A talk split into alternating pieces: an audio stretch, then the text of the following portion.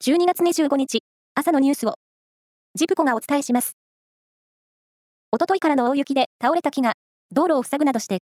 集落の孤立が続いた石川県輪島市では、昨日も倒れた木の撤去や除雪作業が進められました。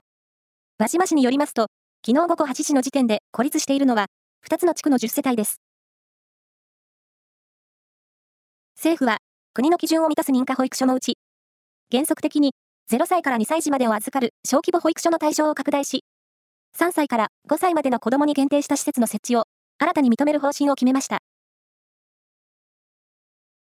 岩手県花巻市で複数の温泉旅館やホテルを経営する花巻温泉は、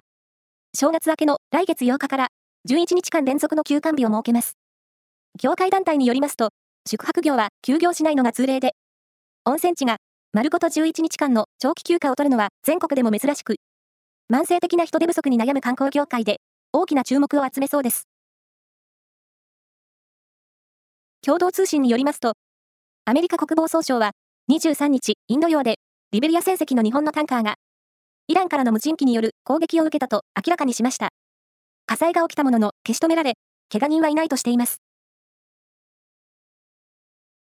競馬の G1 レース、有馬記念は昨日、千葉県船橋市の中山競馬場で行われ、武豊騎手が騎乗した2番人気のドウデュースが優勝し、去年の日本ダービーに続く G13 勝目を挙げました。フィギュアスケートの全日本選手権は、昨日、女子フリーが行われ、グランプリファイナルを制した23歳の坂本香織選手が、3年連続4回目の優勝を果たし、来年3月の世界選手権の代表入りを決めました。アメリカが主導する国際月探査、アルテミス計画で、日本政府とアメリカ政府が、日本人の宇宙飛行士も月面着陸させる方向で最終調整していることが分かりました。